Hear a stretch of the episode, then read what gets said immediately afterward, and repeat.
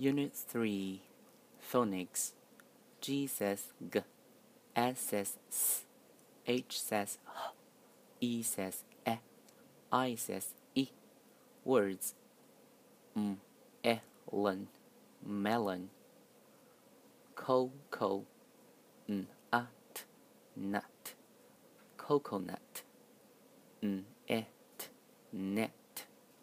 e, amp, lamp kite, kite, e is silent, five, five, e is silent, M mango, mango, ice, e is silent, desk, desk.